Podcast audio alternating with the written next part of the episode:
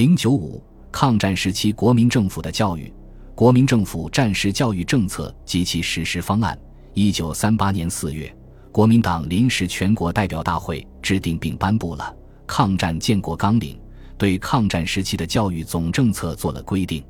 其主要内容为改定教育制度及教材，推行战时教程，注重于国民道德之修养，提高科学之研究与扩充其设备。训练各种专门技术人员，予以适当之分配，以应抗战需要；训练青年，比能服务于战争及农村；训练妇女，比能服务于社会事业，以增进抗战力量。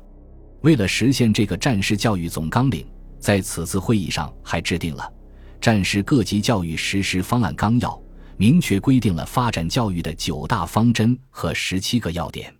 九大方针是三育并进。文武合一，农村需要与工业需要并重，教育目的与政治目的一贯，家庭教育与学校教育密切联系。对于吴国文化固有精神所寄之文学哲义，以科学方法加以整理发扬，以立民族之自信。对于自然科学，依据需要迎头赶上，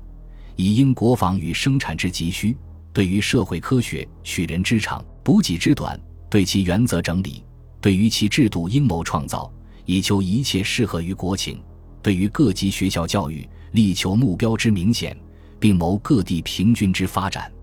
对于义务教育，依照原定期限以达普及；对于社会教育与家庭教育，力求有计划之实施。十七要点的主要内容有：对现行学制大体仍维持现状；对于各地各级学校的迁移与设置，应有通盘计划；对师资训练应特别重视。对各级学校教材应彻底加以整理，对中小学教学科目及大学科系应加以调整，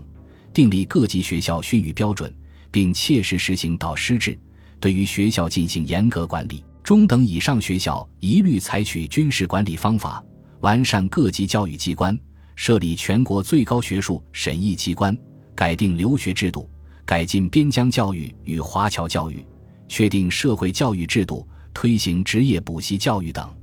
根据这九大方针和十七要点，国民政府教育部又拟定了具体的实施方案，对各级各类教育的教育目标和教育对象、学制、设置、师资、教材、课程与科系、训育、体育、管理、经费、行政机构、留学制度、女子教育与家庭教育、边疆教育与华侨教育、社会教育等，都做了具体的规定。